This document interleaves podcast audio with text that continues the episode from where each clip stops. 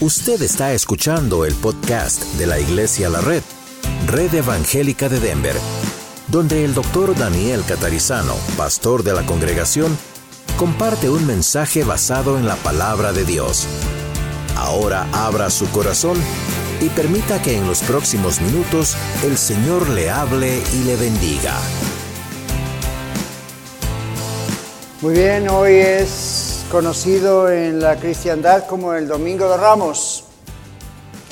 Y aunque nosotros no hemos hecho ninguna especie de drama trayendo hojas de palmeras y eso, lo vimos en el video recién, y eso es lo que en todo el mundo, en las iglesias cristianas, se celebra hoy también.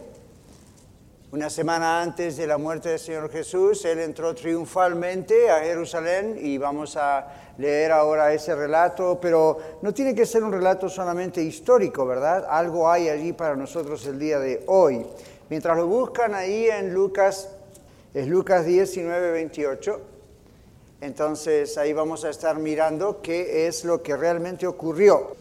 El Señor viene hablando acerca de una parábola conocida como la parábola de las diez minas y en el verso 28 continúa el relato de Lucas diciendo, dicho esto, iba adelante subiendo a Jerusalén y aconteció que llegando cerca de Betfagé y de Betania al monte que se llama de los olivos, envió dos de sus discípulos, diciendo, id a la aldea de enfrente y al entrar en ella hallaréis un pollino atado en el cual ningún hombre ha montado jamás.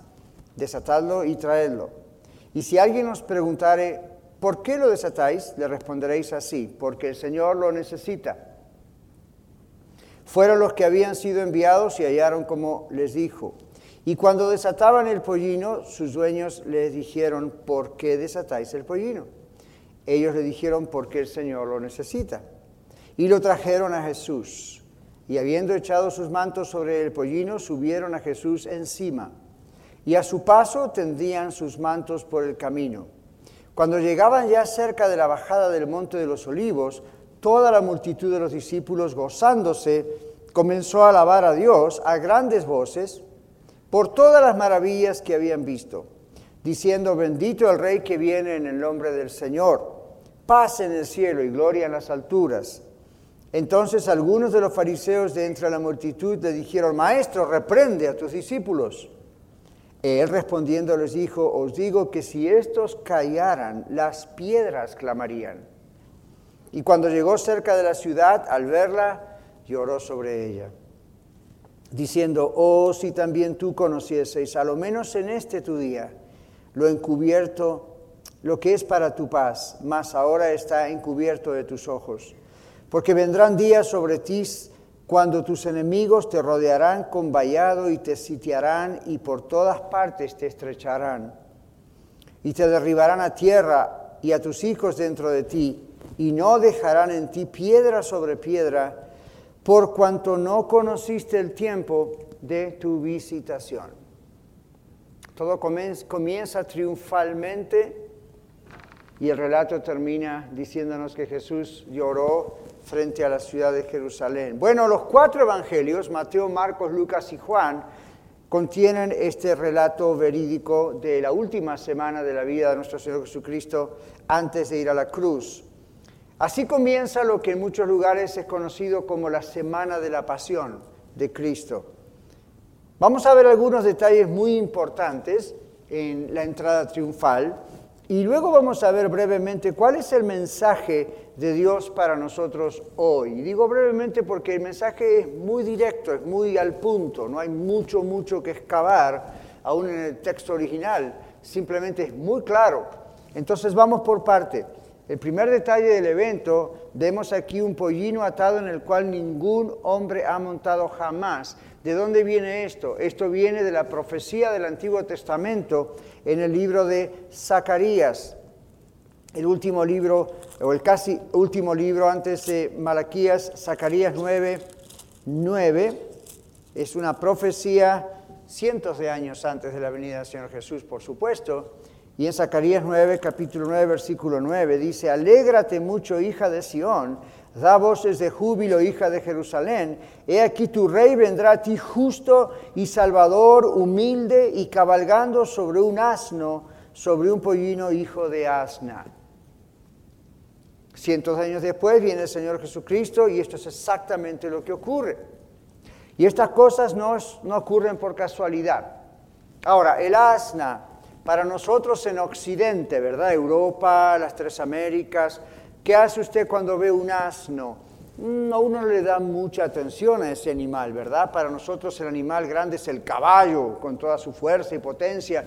Vemos un asna y pensamos, bueno, es un animalito de carga, bueno, en la época del Señor Jesús y en Medio Oriente, donde está Israel, el asna no era un simple animalito de carga. Si bien era un animal de carga, era un animal considerado un animal noble, era un animal importante.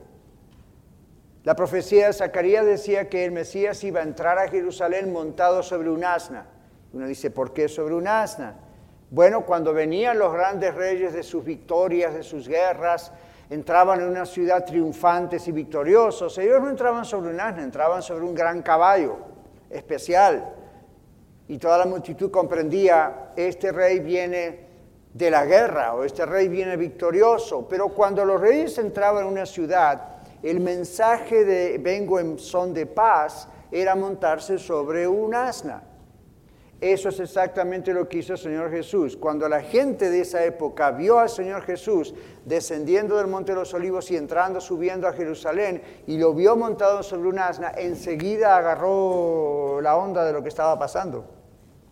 Enseguida captó. No entra en un caballo como un conquistador, no entra como en un caballo como quien viene a la guerra o sale de la guerra, entra en un asno humilde, como decía Zacarías en capítulo 9, versículo 9. Jesús montado en un asna indicó que venía a traerles paz. Así que aún no más esa entrada sobre ese animal ya tiene un mensaje. El Señor Jesucristo vino al mundo no a condenar al mundo, dice la Biblia, sino para que el mundo sea salvo por él. Y la Biblia dice en el libro de Juan, el que en él cree, el que deposita su confianza en él como Dios Salvador, no se pierde. Entonces ya en esa última entrada a Jerusalén antes de su crucifixión, por última vez el Señor Jesús está declarando su misión. Él viene como el Señor, Él viene como el Salvador, pero Él viene en son de paz. Él sabe que viene un juicio, un juicio final. Él sabe que Dios es un Dios de amor, pero es un Dios de justicia y tiene que castigar. Y Dios mandó a Jesús para que usted y yo y todo aquel que deposita su fe en Jesús no caiga en esa condenación, no vaya a ser condenado. Bueno, Jesús en esta última semana de su pasión da esta última oportunidad para mostrar cuál fue su misión.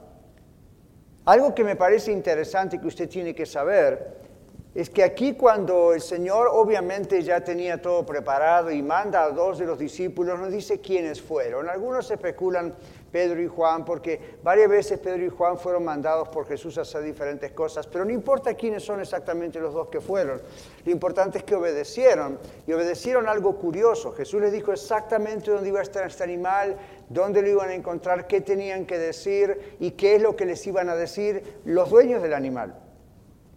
Pero lo más importante no es eso, si eso estuvo arreglado por el Señor de alguna manera, lo más importante es la palabra que Jesús usa.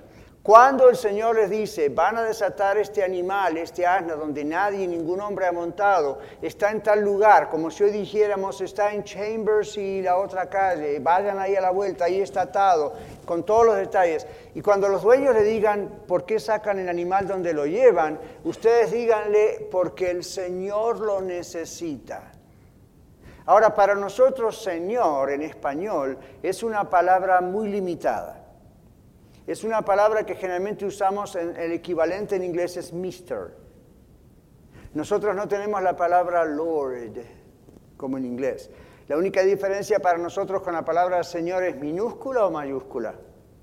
Y aún así, cuando iniciamos una frase lo ponemos en mayúscula porque eso es lo que la gramática indica. En el griego, cuando el Señor Jesús le dice, a los discípulos, cuando vayan a desatar el asna y los dueños le pregunten dónde la llevan, ustedes respondanle, porque el Señor Jocristos la necesita. Es la palabra en griego para decir, Cristo la necesita, el Mesías la necesita, el Señor la necesita, el yo soy del Antiguo Testamento, el Jehová del Antiguo Testamento, todo está en ese nombre, la necesita. Eso es una palabra de autoridad. No sabemos si Jesús ya había hecho esto antes con los dueños y les dijo, voy a mandar a los discípulos cuando vengan, este es el código, este es el password. Algunos creen que ese es el password cuando le dijeron el Señor la necesita, ya sabían quién era, pero más allá de eso, es interesante el texto y ver qué palabra escoge el Señor. Y eso es algo que tiene que hablar ya a nuestro corazón. La otra cosa que es muy importante en el detalle simplemente de la historia que vimos en el video y leímos en la Biblia, es toda la multitud de los discípulos se gozó. No solo los apóstoles, los discípulos que iban con él siempre, todos los discípulos se gozaron y comenzaron a alabar a Dios, todos los seguidores. La Biblia dice grandes voces, grandes multitudes. En Juan capítulo 12, 17 y 19, que es el paralelo de esta historia, les dije que Mateo, Marcos, Lucas y Juan, los cuatro cuentan la historia. Juan dice que la gente daba testimonio de la resurrección de Lázaro, como vimos en el video, venía de ese libro de Juan. Daban testimonio. Aparentemente Jesús entra en Jerusalén montado sobre un asna, no mucho después, tal vez uno o dos días, no sé, después, poco tiempo después de haber ido a resucitar a Lázaro.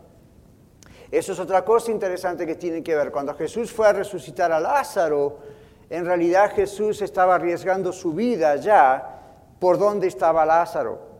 Y ya Jesús sabía que cuando él iba con sus discípulos a ver al funeral de Lázaro, Jesús ya estaba camino a Jerusalén. Jesús sabía que se jugaba la cabeza. ¿Vieron cuando una persona, eh, como en las películas del oeste, ¿verdad? De western, ¿se acuerdan? Aparecían esas películas con la cara de los, de los delincuentes y decía, buscado. Entonces, cualquier persona que lo viera tenía que dar aviso a la autoridad. Ahí está, ahí está el ladrón. Hoy, hoy en día es algo similar, nada más es un poco moderno, ¿verdad? Bastante moderno. Bueno, en la época de Jesús, la idea era esa. En todo el pueblo estaba la idea de que las autoridades están buscando a Jesús. Y lo, lo, leal de hacer para ellos era, en cuanto vieran a Jesús, corran a la policía y díganle, ahí está Jesús, para que vayan y lo agarren. Jesús sabiendo eso, entra triunfalmente en Jerusalén montado en un asno. Y todo el spotlight, todas las cámaras, diríamos hoy, ¿verdad? Los periodistas, todo el mundo iba a estar ahí. Ahí está Jesús, este Jesús. Jesús no le tiene miedo. Jesús dijo, yo vengo para salvar a todo aquel que cree en mí, no me importa, ponga sus ojos en mí, soy yo, no es otro. Mire lo que Jesús hizo por usted y por mí. Entonces, esto es interesante y la gente empieza a gritar esto porque dice, este es el Jesús que vimos que resucitó a Lázaro hace muy poquito. Otros dicen, nosotros no estuvimos, pero ya se corrió la voz por todos lados. Este entonces quiero ver quién es. O otros dicen, yo he visto el milagro, los milagros que, que ha hecho. Entonces, ¿cómo reacciona la multitud? Gritan, Osana una expresión que significa Dios con nosotros, sálvanos. Viene también del Antiguo Testamento. Osana, como a veces cantamos nosotros esa palabra aquí. Osana ¿eh? o Hosanna, esa es la idea. Dios con nosotros, el Emanuel, Dios con nosotros, significa esa palabra del Antiguo Testamento. Dios sálvanos ahora, significa Hosanna. Estaban gritando, la reacción de la multitud clamando. La ciudad se conmovió, dice la Biblia. Este es un gran, este es, otros decían, este es Jesús el profeta. Fíjese que no dicen, este es el Señor, el Salvador. La gente gritó toda clase de cosas. Lo que yo estoy haciendo es que yo junté los cuatro relatos, Mateo, Marcos, Lucas y Juan, y observé qué gritaron las gentes. Y usted dice, bueno, entonces hay contradicción en el relato. No, simplemente los cuatro, Mateo, Marcos, Lucas y Juan, escriben otra cosa y otra cosa y otra cosa. Cuando usted lo lee en armonía, los cuatro ahí tiene el relato completo. Es como cuando usted dice hoy, you una compañía de televisión más la otra más la otra, y una compañía de radio más la otra más la otra, más un periódico aquí y allá, todos publicaron la misma noticia, ¿verdad? Entonces usted dice, si yo quiero tener la, la historia completa, voy a leer todas esas fuentes de información porque cada una va a tener un énfasis especial o vio algo y que el otro no vio. Entonces todo el paquete es la armonía de los cuatro evangelios. Bueno, yo hice eso y empecé a mirar, ok, unos gritaron, este es el profeta, otros dijeron, Hosanna, otros dijeron, este es el que resucitó a Lázaro, otros dijeron, bendito el que viene en nombre de Jesús, otros dijeron, el rey de reyes, ¿ven? Entonces, dependiendo de qué está pasando, Mateo escribe a, judíos, entonces hay muchas referencias del Antiguo Testamento en el libro de Mateo con expresiones que esta gente comprendía. Otros escriben más hacia los gentiles, hay expresiones que ellos comprendían. Lo importante para mí es que a pesar de que verbalmente estaban tratando de decir este es el Mesías, no estaban comprendiendo que él era el Mesías. Y este es el problema. Y ya vamos a llegar ahí. Pero ¿cuál es la relación de los fariseos? Los líderes políticos, los líderes, perdón, religiosos de esa época. Los fariseos, dice Lucas, protestaron. A ver, maestro, haz callar a tus discípulos, haz callar a la gente del pueblo. Toda la ciudad está convulsionada, Jerusalén, miles de personas ya en esa época. Todo el mundo está diciendo algo que tú tendrías que frenarlos. Están diciendo de aquí el que viene en el nombre del Señor. Jesús, te están llamando Mesías, aunque no sepan lo que están haciendo. Y los religiosos dicen, haz lo que se callen, usa tu autoridad para que se callen. Y Jesús dice, si se callan, las piedras clamarían. Esto es interesante ver porque no es una figura de lenguaje, es no una figura speech. Esto es algo muy importante porque es imposible negar la realidad de quién es Jesucristo. Y es lo que Jesús, entiendo, estaba tratando de convey, de comunicar. Aun si ellos no lo gritan, es imposible callar la realidad. La naturaleza puede llegar a hacer algo si es necesario. Las piedras clamarían. Ahora, ¿por qué los, por qué los fariseos le decían a Jesús que hiciera callar a la gente? Porque los fariseos sí agarraron la historia, la onda de lo que estaban tratando de hacer. Y aunque los Ciudadanos de ese lugar y habitantes y visitantes de ese lugar al gritar estaban pensando en un Mesías político que los librara del gobierno romano. Jesús dijo, yo no vengo para librarlos a ustedes políticamente de ningún gobierno humano, yo vengo para salvar a la humanidad, a todo aquel que cree. La Biblia dice al judío primeramente, luego al griego, es decir, a todo el resto de la humanidad que no es el pueblo elegido judío, es para todos. Pero cuando los fariseos escuchaban esto, los fariseos escuchaban interpretado esto otro que yo le voy a decir. Se lo voy a decir porque es el mismo problema del día de hoy, año 2019. Cuando los religiosos fariseos, estudiantes de la palabra de Dios, escuchaban al pueblo decir, este es el rey, este es el Mesías, este es el profeta, este es el prometido, este es este, este, lo que los fariseos captaron, estudiosos de la escritura, fue, lo están llamando Dios Salvador. Y Jesús no está diciendo nada, está aceptándolo. Para estos religiosos eso era un insulto. ¿Por qué creen ustedes que Jesús fue a la cruz? Cuando Jesús fue a la cruz y cuando lo querían apedrear, aún antes de ir a la cruz, le dijeron a Jesús, no te apedreamos por ninguno de tus milagros, no te apedreamos por ninguno de tus mensajes o tus buenas obras, te apedreamos porque apedreamos porque te estás haciendo llamar hijo de Dios, con lo cual estás diciendo eres Dios en la carne. Por eso mandaron a Jesús a la cruz. Por eso los líderes instigaron al pueblo que era ignorante y otros que estaban ahí por los beneficios religiosos o por los beneficios de salud que estaban teniendo con los milagros que hacía Jesús o porque comían pan y pescado, ¿se acuerdan los milagros? Esa gente es muy vulnerable, esa gente es muy fácil de que cualquiera le diga algo y siga. Al poco tiempo, a los pocos días de gritar, Jesús el rey, dijeron, crucifícale, crucifícale. Los religiosos de la época fácilmente persuadieron y cambiaron la mentalidad de esa gente. Por eso nunca nosotros como líderes y hoy en día pensamos una gran multitud sigue a Jesús. Nosotros sabemos que en una gran multitud hay de todo. Hay los que realmente han entregado su vida al Señor Jesucristo y son salvos, y hay otros que gritan aleluya, gloria a Dios y no van a ser salvos. En Mateo capítulo 7, versículo 21, el Señor Jesucristo dice, no todo el que me dice, Señor, Señor, entrará en el reino de los cielos, sino el que hace la voluntad de mi Padre que está en los cielos. Jesús no está hablando de la salvación por obras. Jesús está diciendo, la voluntad de mi Padre que está en los cielos es que me obedezcas. Jesús dijo, si me aman, van a guardar mis mandamientos. Si me aman, van a seguir lo que les estoy enseñando que tienen que hacer. No van a seguir aferrados a la antigua ley, no van a seguir aferrados a sus obras, ni tampoco me van a llamar Señor, Señor, pero van a hacer lo que quieran. Si me aman y son verdaderas hijas e hijos de Dios, me van a seguir de verdad con todo. Sus vidas van a cambiar, van a haber pruebas de que yo los he salvado. Entonces, muy interesante que los fariseos protestan muy interesante que Jesús dice, si estos callan, las piedras van a hablar. Muy interesante que Jesús usa la palabra Señor. Muy interesante que Jesús no detiene a la multitud, acepta la adoración de la multitud.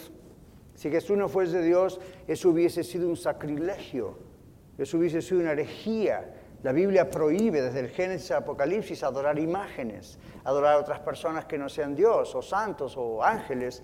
Y Dios, Jesús, aceptó la adoración. Esa es otra prueba de que Jesús sabía muy bien quién era Él. Pero cuando llega al versículo 41 las cosas cambian. Jesús mira a Jerusalén desde lejos. Ahora, yo he estado en esa situación de mirar a Jerusalén de lejos. Mi esposa y yo, año 1998, tuvimos el milagro y la posibilidad de ir a Jerusalén, a Israel. E hicimos algo parecido a esto con el tour, ¿no es cierto? Fuimos a, Betania, al Monte de los Olivos, cerca de Betfagé, todas estas ciudades, pasamos cerca de ahí. Y es interesante, usted puede verlo hoy en día, hace poco uno o dos de ustedes fueron por allá, cuando van bajando, ¿verdad? Desde, desde Monte de los Olivos hay un valle y cuando usted va descendiendo de pronto más alto, usted ve la ciudad de Jerusalén y hay un punto, yo he sacado una fotografía ahí para, para tenerla como recuerdo, y usted ve casi toda la ciudad de Jerusalén de una sola vez. Es como yo aquí estoy demandando el púlpito y los veo a todos al mismo tiempo. Bueno, Jesús bajó así y vio de pronto toda la ciudad de Jerusalén. Es impactante. No es impactante porque haya, you know, rascacielos, edificios grandes. Es impactante ver esa ciudad. Y es impactante que esa es la ciudad que se menciona en la Biblia constantemente como la ciudad de Dios. Es impactante verlo. Yo recuerdo que lo vi y me puse a llorar. No me puse a llorar por las razones que Jesús se puso a llorar. Me dio emoción porque fue mi primera exposición a ver Jerusalén. Pero es increíble. Lucas dice, fue bajando, ahí lo vio. Y el impacto de Jesús fue ponerse a llorar diciendo, Jerusalén, Jerusalén, que matas a los profetas y apedreas a los que te son enviados. Tantas veces quise. ¿Se acuerdan la historia? Juntarte como las gallinas debajo de sus alas, y no quisiste. Y aquí dice, y has perdido tu visitación. ¿De qué se refería? El Señor Dios en la carne por 33 años caminó por ese suelo y la ciudad no supo quién era Él. Le atribuyó, este es un profeta, este salía resucitado, este es quien sabe, quizás Juan el Bautista que volvió de los muertos, pero un gran profeta, es diferente, obviamente hace milagros, no es cualquier ser, pero no, no vieron el tiempo, el window de oportunidad, la ventana de oportunidad que Dios les estaba viendo. ¿Y qué hace Jesús? Jesús profetiza. Jesús dice en esos versículos, ¿verdad? Vendrán días sobre ti cuando tus enemigos te rodearán con vallado y te sitiarán por todas partes, te estrecharán y te derribarán, derribarán a tierra y a tus hijos dentro de ti, no dejarán en ti piedra sobre piedra, por cuanto no conociste el tiempo de tu visitación. Jesús está profetizando. En otra ocasión los discípulos salen del templo y con Jesús y le dicen, Jesús, mira estas grandes piedras, Jesús, mira estos increíbles edificios. Eran edificios increíbles. Jesús mire y dice, ¿ven todo esto? No quedará piedra sobre piedra que no sea derribada. Y en ese momento ellos pensaron, esto es imposible. Ahora, cuando usted va a Jerusalén, usted ve piedras. Y, y, nosotros tuvimos la oportunidad de, porque no hay piedra sobre piedra, tal cual lo dijo Jesús, pero hicieron excavaciones subterráneas y nosotros nos metimos en esas excavaciones y yo tengo hasta film que tomé y fotos. Las piedras son impresionantes. Uno se pregunta, ¿cómo hicieron esto? Jesús dice, no va a quedar piedra sobre piedra que no sea derrimada. Años 70 después de Cristo, hay una revuelta política, la ciudad es rodeada, el templo es destruido, no quedó piedra sobre piedra. Ahora observe, ¿cuánto tiempo pasó? 33 de la era cristiana, 70, pasaron 30, 30 y poquitos de años y la ciudad fue destruida. La profecía se cumplió así. Y usted dice, ¿y por qué Dios permitió que su propia ciudad de Jerusalén, que ama tanto, que desde el Antiguo Testamento dijo Jerusalén, Jerusalén, ¿por qué Dios permitió que la ciudad de Jerusalén y el templo de él fuese destruido? Y Dios dice, porque rechazaron a mi Hijo Jesucristo. No aceptaron el tiempo de la oportunidad y de la visitación.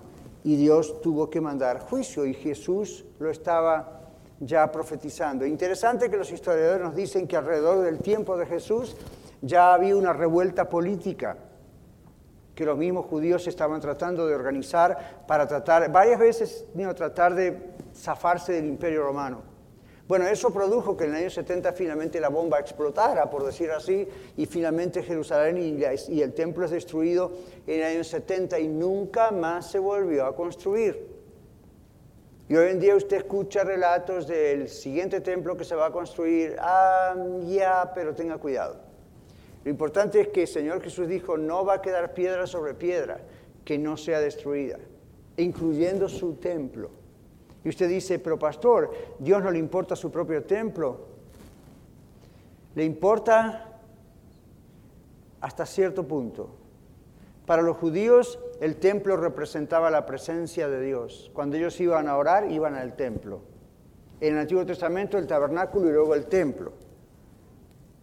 Jesús todavía no había muerto en la cruz.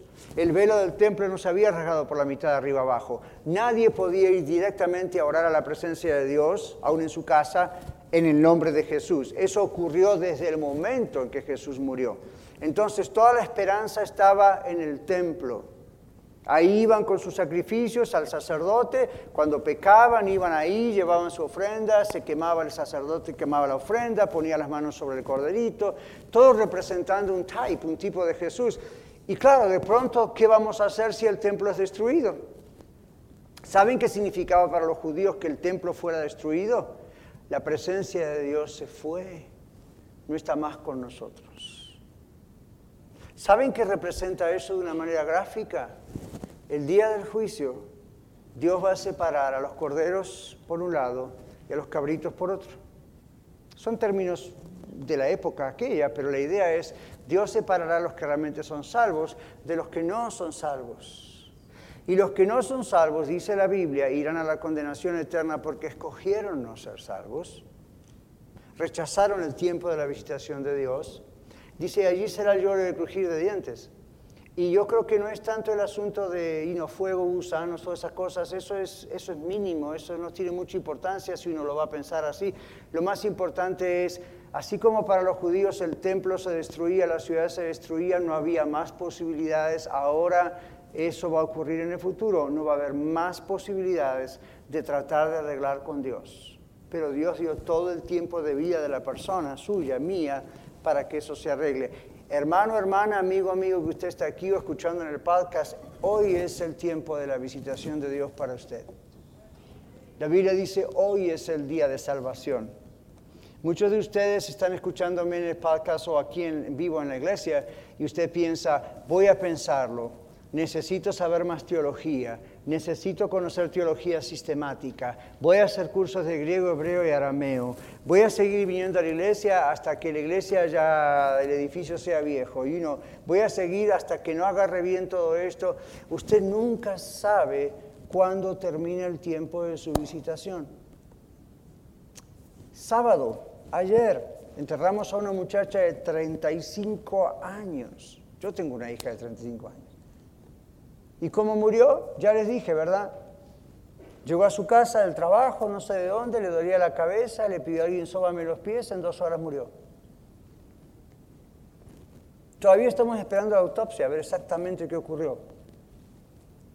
Personas me han preguntado, pastor, ¿y puede una persona de golpe, aunque esté muy saludable, de repente morir de un ataque al corazón, aunque esté muy saludable?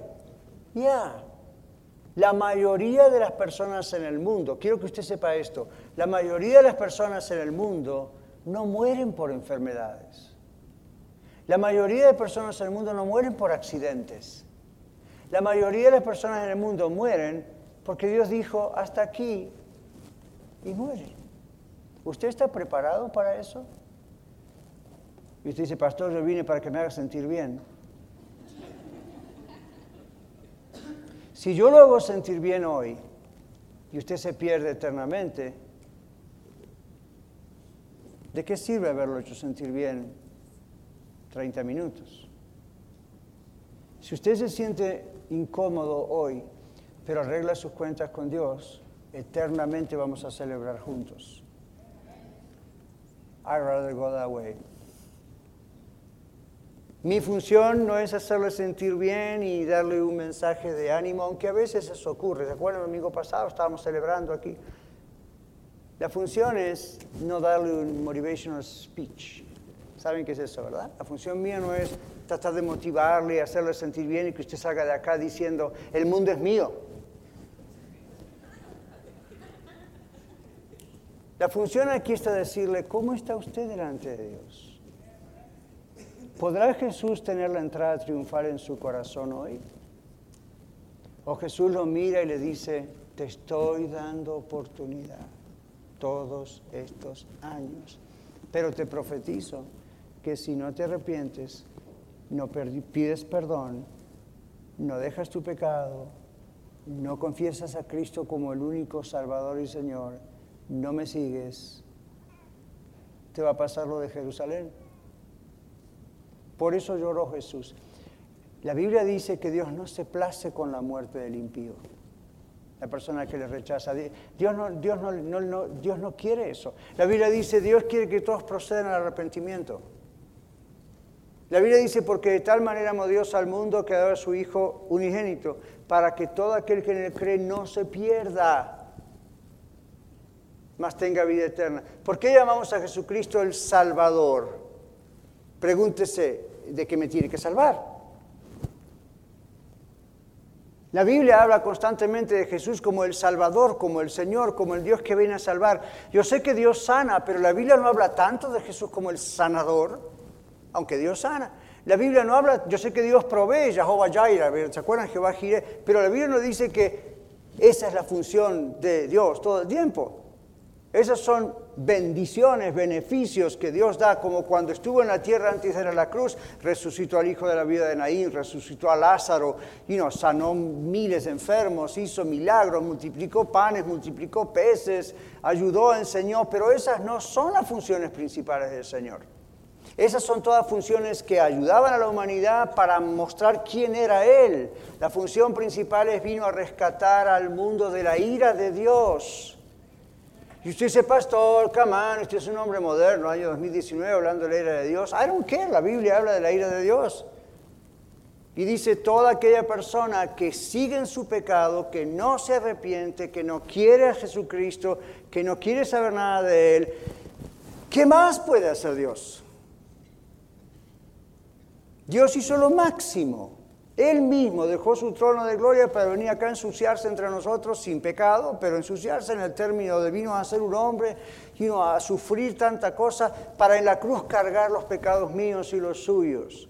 Al tercer día, vamos a celebrar el domingo que viene otra vez, al tercer día se levantó de los muertos para mostrar que es Dios. Solo Dios tiene poder sobre la vida y la muerte. Si Jesús hubiese quedado en la tumba, muerto, hubiese sido, bueno, como Mahoma, como Confucio, como Buda, como cualquier otro héroe religioso, y ahí quedó. Jesús se levantó de los muertos. Ahora, no revivió, resucitó. El domingo vamos a hablar de eso. ¿Qué diferencia hay entre que revivió y resucitó? Y hoy en día, usted sabe el arresto cardíaco, ¿verdad? Usted puede hacer que una persona vuelva, pero vuelve y revive esa persona. Resucitar es no volver a morir jamás. Entonces, si bien Jesús resucitó a Lázaro, pasado unos años Lázaro murió. Es hasta curioso que la Biblia cuando cuenta el relato de la resurrección de Lázaro, dice que cuando los religiosos, políticos y religiosos fariseos, especialmente los religiosos de la época, legalistas y cuanta cosa, tradicionalistas, buscaban a Lázaro para matarlo otra vez. No es que lo mataron la primera vez, sino que no negaron que resucitó, pero dijeron, ahora tenemos dos cabezas que eliminar, Jesús y Lázaro. porque todo el pueblo se va tras él, a través de Jesús. Ahora, quizá usted y yo pensaríamos, ¿de qué vale querer volver a matar a Lázaro? Ya saben lo que puede hacer Jesús, ¿verdad? Vuelvan a matarlo, posiblemente Jesús lo va a volver a resucitar. Esta gente no tiene cabeza. Y eso es lo que ocurre. Cuando uno constantemente rechaza la salvación de Cristo Jesús, la Biblia dice que llega un momento que su mente queda cauterizada. ¿Sabe qué es cauterizada, verdad? Queda como quemada, ya no, ya no, ya no puede procesar. Lea el libro de Romanos, el libro de Romanos habla de eso. Es muy duro, pero es necesario que lo vea. Dios dice, llega un momento que los entrega a una mente deprobada para que cometan con sus propios cuerpos actos de lo que sea y piensan que está bien y ya no pueden, no tienen forma de convencerse de lo que están haciendo y de su pecado, y por lo tanto tampoco pueden arrepentirse. Pero como usted y yo no sabemos quiénes tienen la mente cauterizada, nuestra misión es seguir presentando el Evangelio de la salvación de Cristo.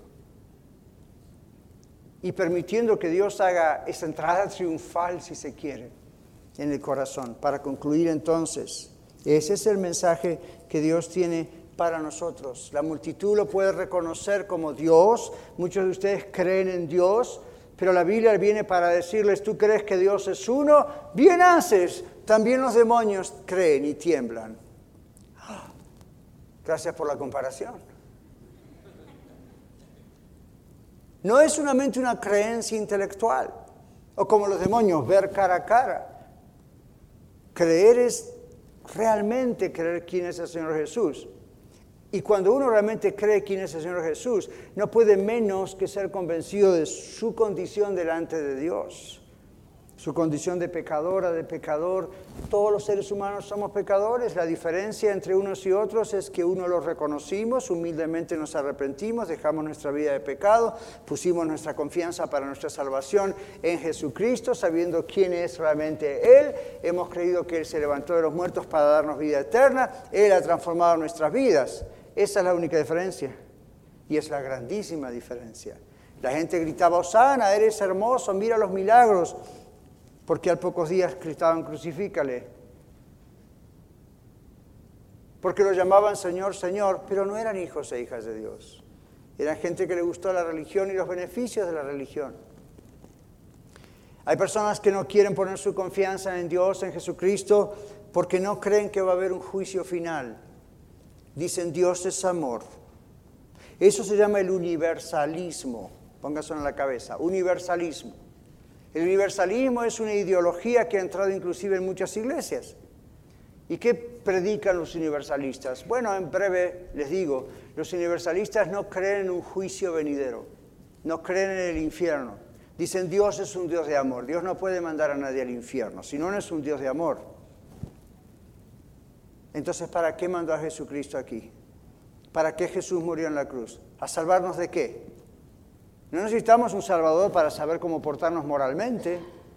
Para códigos moral tenemos los diez mandamientos, más las 660 y tantas leyes sobre los diez mandamientos. A mí, ¿por qué Él va a descender dejando, dice Filipenses 2, en la Biblia, dejó su trono de gloria, se hizo uno de nosotros sin pecado, pero vino a ser tentado en todo, vino a sufrir, vino a dar su vida por nosotros. ¿Para qué? Si lo único que hay que hacer es ser bueno. Hermanos y hermanas, amigos y amigas, está establecido para todos los seres humanos que muramos una vez y después de esto el juicio.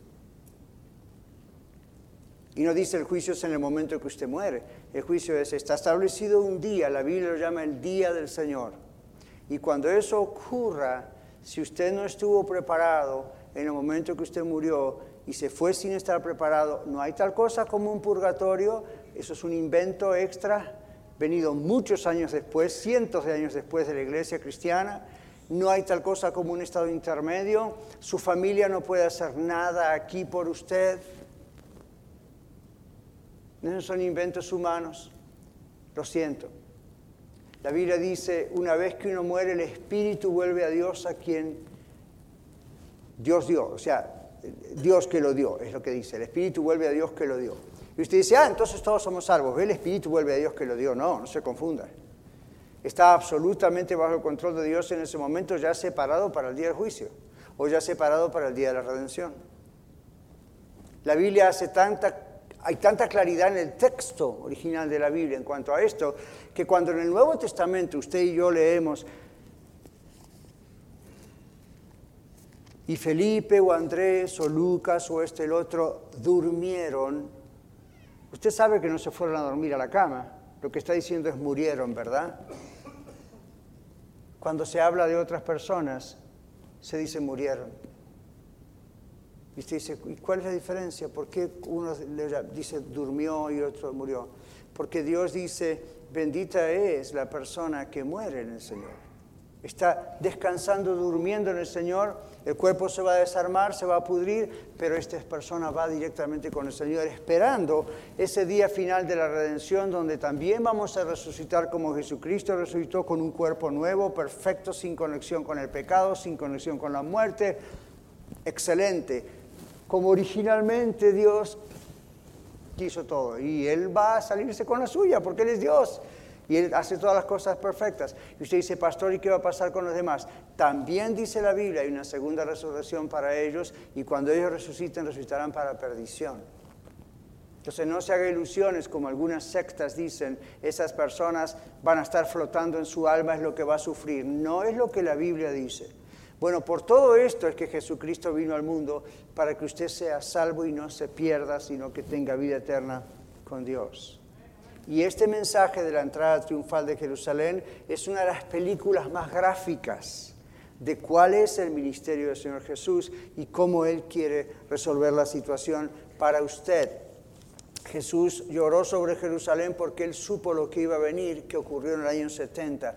Jesús, me atrevo a decir, llora por usted cuando Él se da cuenta que usted le va a rechazar?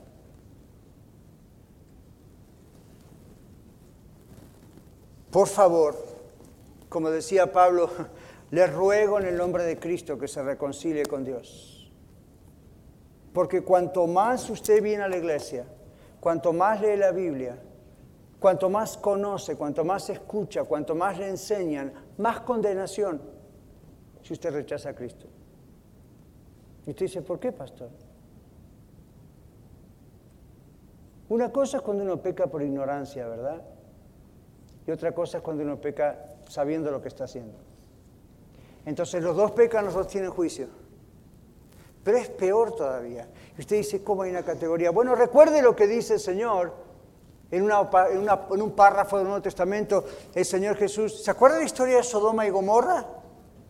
Y en un momento el Señor dice, será peor el castigo para estos y estos que para el que fue para Sodoma y Gomorra. Y dice, peor que toda esa inmundicia, y Y hoy en día nosotros decimos, lo que hicieron está mal, lo que hacen hoy en día está mal, eso Dios lo abomina, es cierto, pero Dios también abomina estas otras cosas. Y lo que más, más, más, más, más abomina por decir así, es el hecho de que uno le rechace. ¿Cómo usted puede rechazar tanto amor? Porque no lo comprendo. So what? Explíqueme otras cosas físicas y químicas y astronómicas que usted no comprende. No es excusa. O el universalismo, Dios es amor, Dios no va a mandar a nadie al infierno. ¿Quién le contó esa historia? Eso es una mentira. Analícelo de esta manera si lo quiere analizar, para ustedes mentes analíticas. Si Dios es realmente amor, Dios no puede permitir que el mal y el bien coexistan sin que haya una separación de ambos. ¿Qué me dice? Yo sé, eso es apologética, pero ¿usted permitiría en su propio hogar, como mamá o papá, que sus hijos le amen y le odien al mismo tiempo? ¿Usted permitiría que ellos trabajen y al mismo tiempo roben? Y usted diga, it's fine, it's your choice. Usted permitiría, permitiría a mí, usted sabe, ¿para qué seguir con la lista? Nosotros como simples y pobres pecadores seres humanos distinguimos la diferencia entre el bien y el mal. Si Dios es amor, Dios no puede permitir que el bien y el mal, la mentira y la verdad funcionen juntas y todo está bien, hago de cuenta que no vi. Eso no es un Dios de amor. Un Dios de amor es un Dios justo. ¿A usted le gustaría en el futuro, usted que fue fiel al Señor, no que fue religioso, diezmero y todo eso, digamos, con todas sus limitaciones como las mías, usted fue fiel al Señor, usted creyó en el Señor, usted se arrepintió, Cristo vino a su corazón, usted vino, su vida cambió, no es su esfuerzo, no es su obra, no es su religión, es que realmente su vida cambió, fue, wow, gloria a Dios. Y usted llega al cielo y Dios lo pone al lado de uno que dice, who cares acá, acá no existe. ¿Usted, usted, ¿Usted le gustaría compartir el resto de la eternidad non-stop? con alguien que toda la vida se burló de Dios, rechazó a Dios, rechazó las ofertas de perdón y reconciliación. ¿Verdad que no sería justo? Algunos de ustedes están sonriendo como diciendo, no, pastor, eso no sería justo. Claro. Entonces un Dios de amor tiene que juzgar el pecado y premiar la virtud. Un Dios de amor hace exactamente eso. No quiere, llora sobre Jerusalén, no quiere ver la destrucción de su ciudad amada, de donde you tantas cosas siguen por ocurrir. Sin embargo, Dios es justo. Y Dios tiene que condenar lo que está mal, con todo el dolor de su corazón. Lo tiene que hacer. ¿Cristo entró triunfalmente en su vida o todavía no? Sigue escuchando y sigue esperando. ¿Qué es lo que está esperando? Si está esperando comprender más teología, más doctrina, más Biblia, no va a ocurrir. Se dice, ¿por qué no, pastor? Porque el hombre espiritual, la mujer espiritual, es decir, los que tenemos el Espíritu de Dios, somos salvos, somos los que Dios permite que se abra nuestro entendimiento para aceptar cosas que son un tremendo misterio para todos. Pero el hombre o la mujer carnal, es decir, los que rechazan a Cristo, Dios mismo no permite que su comprensión vaya más allá. Por eso el Señor Jesucristo hablaba en parábolas. Los discípulos le decían, ¿por qué hablas en parábolas? ¿Y qué decía el Señor? Para los que ven, no vean. Para que los que escuchen no comprendan. Ahora, claro, cualquier, líder de hoy diría eso, esto está al revés. Un líder debe ser claro en sus palabras. ¿Qué estaba diciendo Jesús? Jesús estaba diciendo estas cosas deben entenderse espiritualmente. Y aquellas personas que tienen hambre y sed de Dios van a abrir su corazón, Dios va a abrir su entendimiento y aunque no puedan explicar, van a comprender. Van a internamente decir, esto es cierto, no es un lavado cerebro, no es una cuestión religiosa, esto es cierto. El Espíritu Santo da testimonio a nuestro espíritu de que somos hijos de Dios. Y el mismo Espíritu Santo da testimonio de que hay cosas que aunque no podamos comprenderlas, Deuteronomio 29, 29 en la Biblia dice, las cosas reveladas a los hombres, a la raza humana, son las cosas que Dios nos ha dejado. Otras cosas, dice Deuteronomio 29, son solamente misterios de Dios. En otras palabras, usted y yo a veces queremos saber cosas que Dios no nos va a decir exactamente cómo son porque nunca las podríamos comprender. ¿Se acuerda hace minutos atrás? ¿Qué cantábamos? Santo, santo, santo Dios en tres personas, bendita Trinidad. Y más de una vez, Dios tres personas. How? ¿Cómo? No hay forma de explicárselo y no es el tiempo de tratar de hacerlo. Pero le voy a decir esto. Confórmese con esto por ahora. Dios es Dios. Y usted dice, wow, bravo, vaya declaración teológica.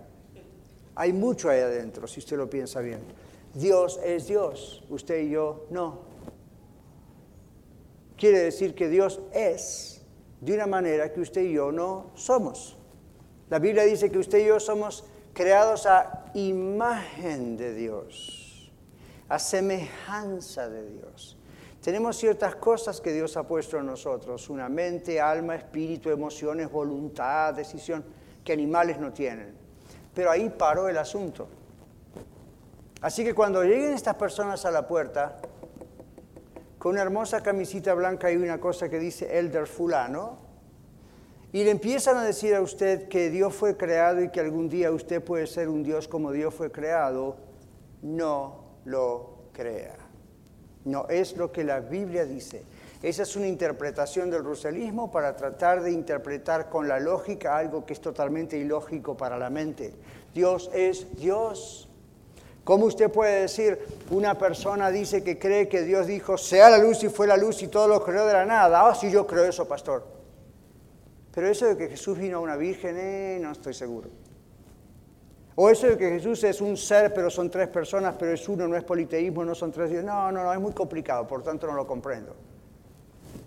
Hay muchos misterios que usted jamás va a comprender. Lo revelado de Dios es lo que tiene que comprender para ser salvo.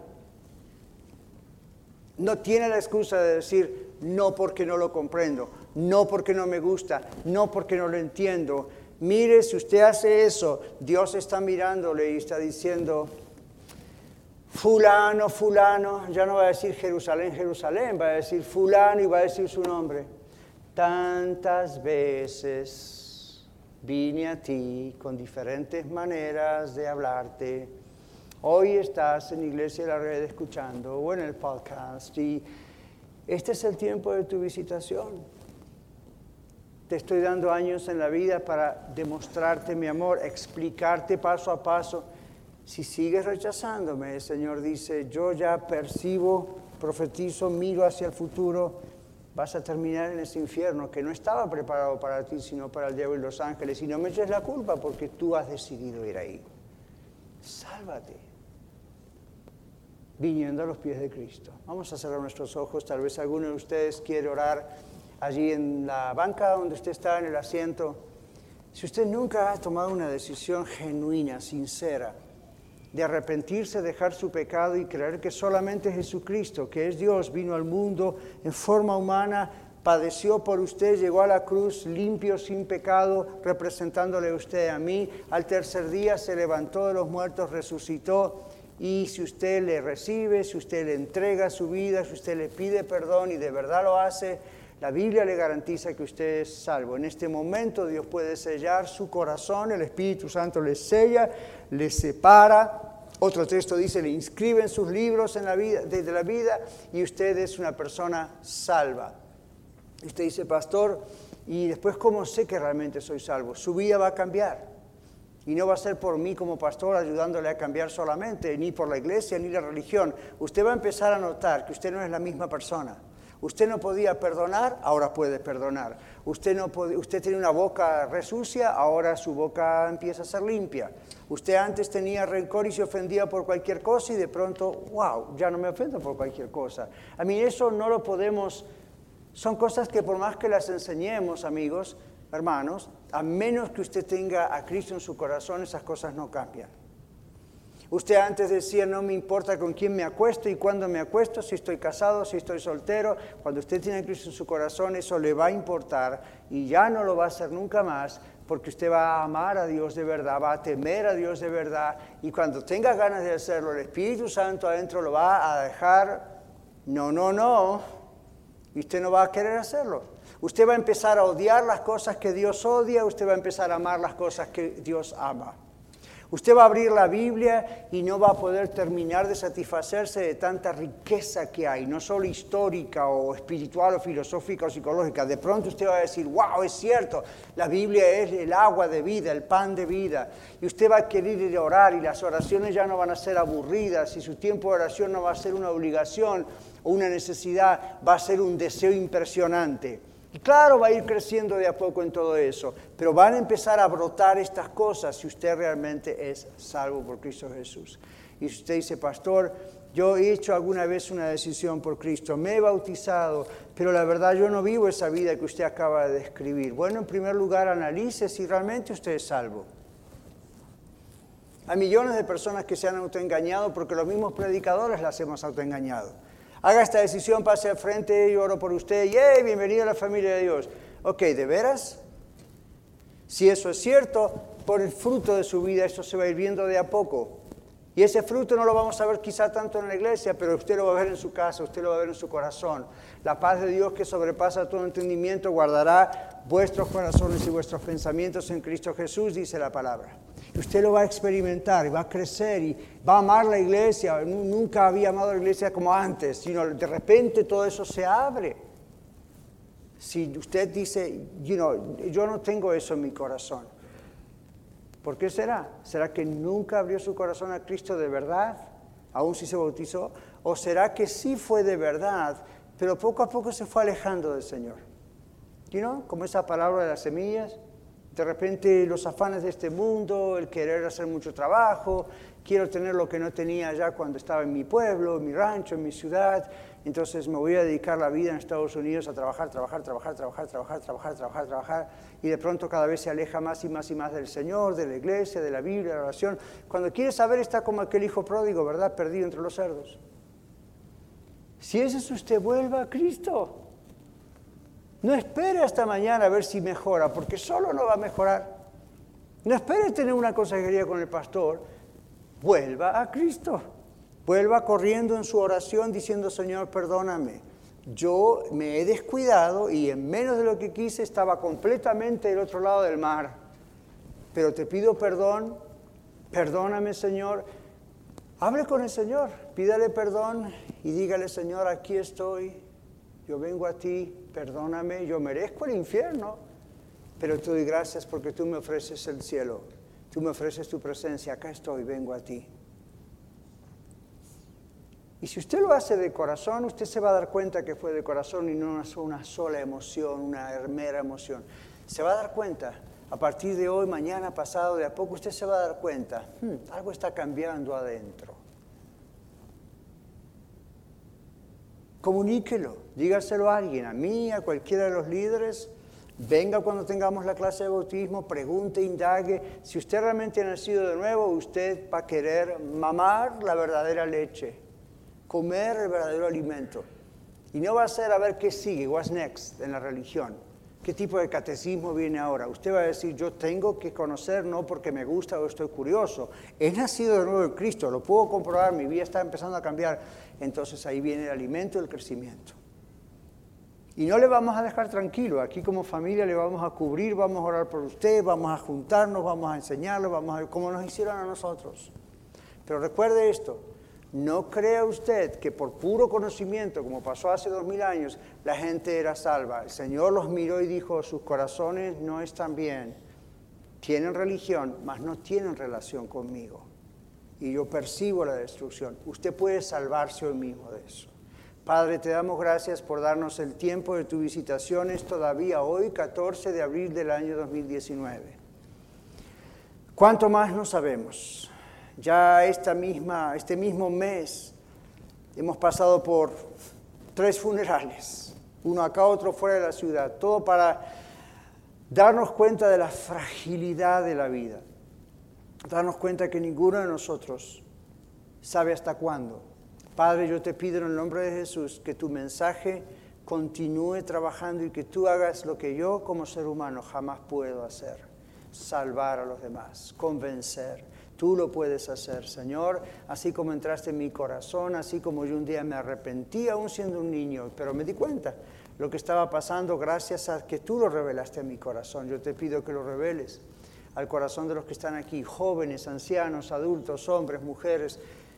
Toca, Señor, estos corazones para que nadie se pierda, sino que todos procedan al arrepentimiento y al venir a tus pies. Gracias, Señor Jesús, por haber hecho esto de venir a esta tierra que tú creaste, pero que el pecado hizo un tremendo desastre con ella con toda la raza humana. Gracias por descender de los cielos, dejar por esos años tu trono de gloria, venir acá, sacrificarte, vivir una vida santa y limpia y así llegar a la presencia de Dios en la cruz en primer lugar para cargar con mis pecados.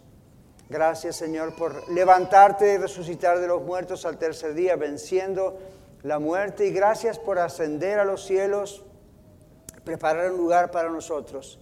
Gracias porque un día vendrás, si estamos durmiendo, muertos, resucitaremos para estar para siempre con un nuevo cuerpo contigo.